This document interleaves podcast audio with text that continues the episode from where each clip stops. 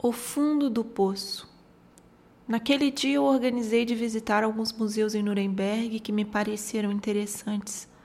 Além de vagar todo dia, comer de café em café uma coisa ou outra, reservei meu tempo para estar no Museu Nacional e no Castelo de Nuremberg.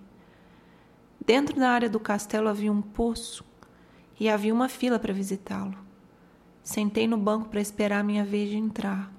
O sol batendo no meu corpo, aquecendo meus pés e minhas mãos. Chegou a vez da minha entrada.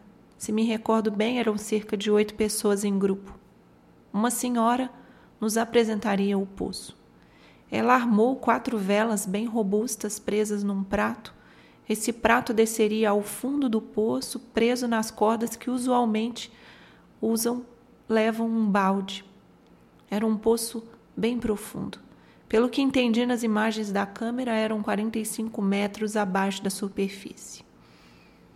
Acontece que as velas não se apagaram, essa era a demonstração. E a senhora nos perguntava: Vocês sabem por que as velas se mantêm acesas lá embaixo? Nossa expressão era de que não sabíamos, e a expressão dela era de alegria por não sabermos, porque aí ela poderia dar sua super resposta. Porque esse é um poço que tem boa oxigenação lá embaixo.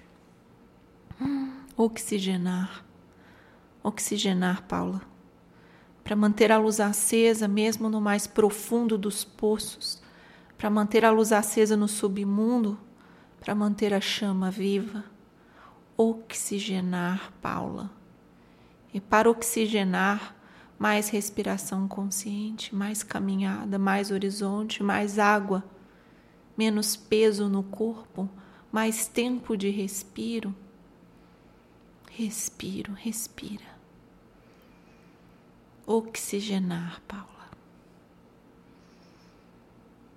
Do meu livro Perdas e Refazimento, por Paula Quintão.